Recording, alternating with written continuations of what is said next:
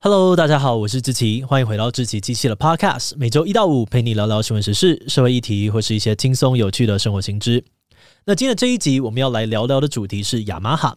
最近几年斜杠这个词越来越常见哦，很多的斜杠青年会同时拥有很多不同的职业和身份，收入管道非常的多样。而在公司的经营上，也有越来越多斜杠企业会同时跨足不同的产业，扩大自己公司的生产还有市场范围。那大部分企业的斜杠跟自己的本业多少还是有点关系，不过就有一些斜杠企业似乎比别人更斜杠一点。像是这集我们要介绍的，就是被称为最不务正业、最乱来的斜杠王者——雅马哈山叶株式会社。他们不止呢会做乐器、做机车、做音乐教室。甚至呢，还跨足了居家用品、高尔夫、半导体等等的产业，被大家笑说是最爱乱点科技树的企业。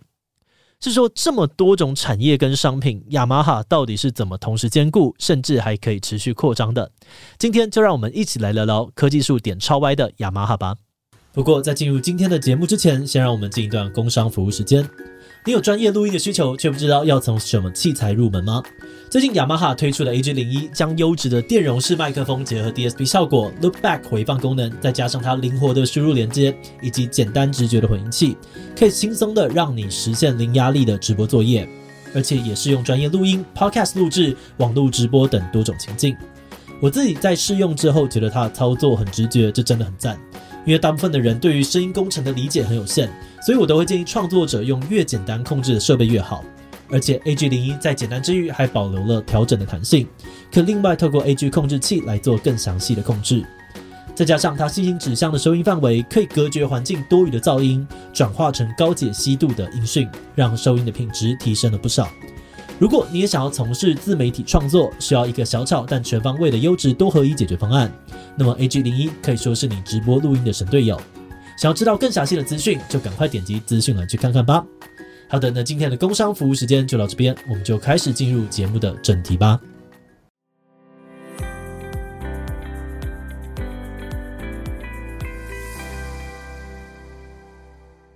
听到雅马哈的时候，你会先想到钢琴、机车还是浴缸呢？虽然现在你认识的雅马哈经营的事业五花八门哦，但他们最早的时候其实是做维修起家的。一八五一年，雅马哈集团的创办人山叶银男出生在日本的和歌山城。他从小就很擅长制作机械的工作，在他二十岁的时候，日本迎来了明治维新的时代。山叶银男对当时各种西方引进的现代技术觉得非常的着迷。所以他出发到当时日本国际贸易最兴盛的长崎，去跟英国人学习修理钟表。后来又开始修理医疗器材，一步一步的学习各种器材维修的技术。后来在一八八六年的时候，山叶接到了一份任务，对方要求他到滨松的一间小学帮忙修理一台从美国进口的风琴。虽然他没有修过风琴哦，但是凭借着经验，他还是很快的发现问题点在哪，顺利的把这个风琴修好。而结果后来呢，他也发现哦，哎，等等，自己修好的这台风琴竟然要价四十五日币，哎，你是不是觉得四十五日元有什么样了不起的？当时的四十五日元换算过来哦，相当于现在的一百到两百万日元。那我们的计划通山叶先生呢，掐指一算哦，觉得自己只要用三日元就可以做出一台风琴了，这根本是一门超级好赚的生意。于是他开始埋头研究，并且在隔年，也就是一八八七年的时候，研发出了第一台日本的国产风琴。不过，因为山叶没有乐理基础哦，因此制作出来的这台风琴其实音非常的不准，被消费者们嫌弃到爆炸。但是山叶没有放弃，他又跑去现在的东京大学音乐部学习音乐理论知识，了解如何用音叉调音。而经过一番努力之后，山叶再次制作出了第二台品质更好的风琴，而这一次终于受到了广大的好评。山叶也从一个维修技工转职成为了乐器制作的工匠。一八九七年，山叶把自己的公司改组成日本乐器制造株式会社，并且采用了我们现在很熟悉的三只音叉的 logo 作为公司的象征。而这家公司呢，当然就是我们今天熟悉的山叶株式会社雅马哈的前身。而这也是为什么你现在看到的山叶机车 logo 是看起来完全不相关的音叉哦。不过故事讲到这里，山叶也只是从一个维修师傅变成乐器公司的老板而已，听起来还算是正常发挥了。但后来那些奇奇怪怪的产品到底又是怎么长出来的呢？是这样子的哦，山叶跟他的团队呢，从一开始的修理风琴、制作风琴，到后来开始制作各式各样的乐器。那因为当时这些乐器大部分都是用木头制作的，山叶和他的团队做久了之后呢，也慢慢累积了足够的木工知识。于是雅马哈的员工就想到说啊，反正都要做木工了，不然连家具也一起做做看啊。没有想到他们的家具还真的做得蛮不错的，还连带的呢，又让他们开拓到了住宅用品的市场。哇，乱点科技树竟然还得到这样子的奖励哦！这个发展呢，就开始让雅马哈的科技树越点越歪。到了第二次世界大战的时候，雅马哈的斜杠甚至还变本加厉。当时因为战争的关系，日本军队需要大量的战斗机，但是战斗机的螺旋桨零件短缺，没有办法满足日本军队的生产需求。当时的日本政府就想到说：“诶，那个螺旋桨是木头做的啊，雅马哈那么会做木头家具，做木头螺旋桨也没问题的吧？”呃，听起来怪怪的，但好像又有点道理。所以日本政府就委托了雅马哈公司制作日本战斗机呢所使用的螺旋桨。而接到了命令的雅马哈开始努力的研发螺旋桨要怎么做，莫名其妙呢又点了一个制作战斗机的技能。而另外在制作螺旋桨的过程当中，因为要不断的测试螺旋桨的旋转能力，他们需要用到引擎来测试。但是他们借来的引擎却不知道为什么一直坏掉，所以雅马哈的人呢只能够一直想办法自己修理。结果修一修，他们竟然又慢慢的掌握了引擎的原理跟技术，就这样子呢，又多了一条技能线。后来在二次大战结束之后，日本战败，国家陷入贫困，大家对于乐器啊还有家具的需求也跟着下降。照理来说，以乐器制作起家的雅马哈应该也会面临产业的寒冬，但现在的雅马哈已经不是乐器公司，而是会做引擎的团队了。所以为了拼转型呢，雅马哈的工程师决定把制造引擎的技术运用到制作机车上面。结果就变成了现在你很熟悉，甚至家里就有的商业机车。接着，他们又在制作引擎的过程当中呢，有人突发奇想哦，提到说：“诶，既然我们会做机车引擎，那船的引擎是不是也可以来尝试一下？”嗯，然后就这样子成功的发展了起来。雅马哈开始贩售船用引擎，后来想象得到，他们觉得船的引擎都会做了，船本身干脆也来做一下啊！所以整个造船的技术呢，就这样子被他们硬生生练起来了。而且在制造船体的过程当中呢，公司又接触了一种叫做玻璃纤维强化塑胶材料，这种材料很轻、很坚固又防水，雅马哈觉得是非常适合当做水上设施的材料。所以为了活用这项资源哦，雅马哈决定开始制作滑水道，还顺便盖起了游泳池。结果有人又发现说：“诶，这个东西跟卫浴模组的技术不是很像吗？”于是呢，雅马哈又发展了卫浴方面的事业。诶，那讲到这里哦，我们必须要先暂停一下，因为雅马哈的技能树目前为止呢，已经超展开了。还有什么像是音效卡啦、网球拍啦，如果每一项都要介绍到的话，那这集真的会讲不完。关于雅马哈完整的事业版图，如果你有兴趣的话，可以再去查查更多的资料。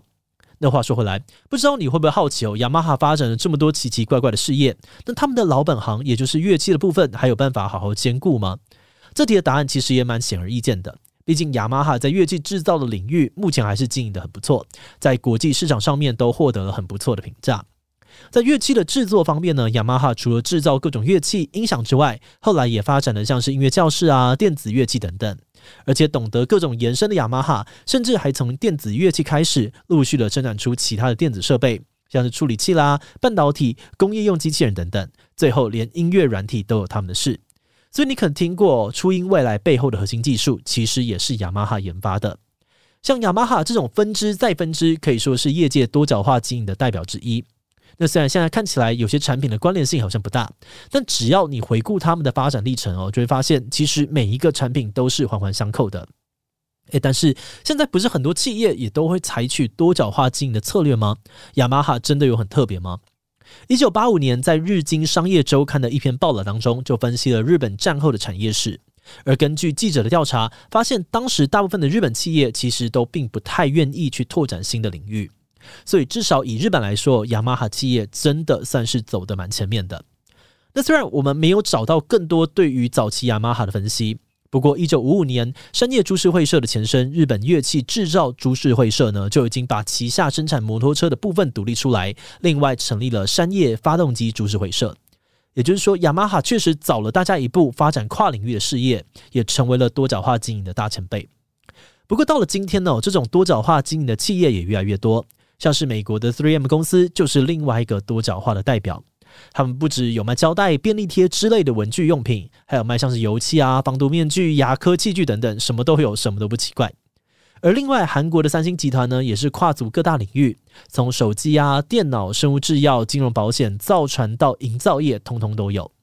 那回到台湾，我们的中钢除了本业是做钢铁之外呢，甚至还有月饼的品牌、开幼稚园等等，领域斜杠到被网友调侃说中钢根本是最强工具人。所以说哦，其实不只有雅马哈，现在有越来越多的企业也都为了能够更长期、更永续的经营，都会努力的去发展第二个、第三个，甚至是更多的副业。久而久之，都变成了大家口中所谓的斜杠强者。之后，如果有更多乱点科技树的企业，应该也不用感到意外了。节目的最后，也想要来聊聊我们制作这集的想法。现在有很多的公司啊，跟企业常常因为副业做得比本业还红，会被网友戏称这些公司被耽误了。像是在网络上面，我们就常常看到人家说台铁是被火车耽误的便当公司，IKEA 呢是被家具耽误的肉丸公司等等。这说法虽然只是乡民们拿来笑笑的梗。但背后其实也反映出大家对于这些公司的副业是相当满意的。那其实就以创业的角度来说，其实大部分的企业要从自己原本的主业跨出去，尝试经营另外一个不熟悉的领域，过程都需要付出很大的心力，也非常容易失败。就像这集的主角雅马哈，虽然我们前面讲到他们做了很多不同领域的产品，但老实说，也不是每个产品都有获得市场的青睐，甚至有不少产品最后还是以失败收场。但是我们觉得成不成功其实是其次啊。不断尝试突破壁垒的过程，或许才是最重要也最值得我们学习的精神。回看雅马哈的发展过程哦，这间企业好像随时都保持着做了这个不如也来做那个，或是与其要用别人家的，不如自己来做吧的积极想法。而也是这样子的态度，才让雅马哈公司可以不断的前进，尝试新的领域。或许这也是为什么他们可以成为百年企业，到现在都还没有被时代淘汰的原因吧。好的，那我们今天关于雅马哈的介绍就先到这边。如果你喜欢我们的内容，可以按下追踪跟订阅。另外，我们在 EP 五十二也介绍过台湾另外一个斜杠王者统一集团，从 Seven Eleven、康士美、星巴克、博客来到家乐福哦，生活在台湾，几乎每天都不可能离开统一旗下的品牌。统一集团到底是怎么从一个台南的面粉小工厂变成现在这个巨无霸企业的？如果你对这个议题感兴趣，很欢迎你收听 EP 五十二，我们会把链接放在资讯栏。如果是对于这集雅马哈对我们 Podcast 节目，或是我个人有任何的疑问跟回馈，也都非常的欢迎你在 Apple Podcast 上面留下五星留言哦。那今天节目就这样告一段落，我们就下集再见喽，拜拜。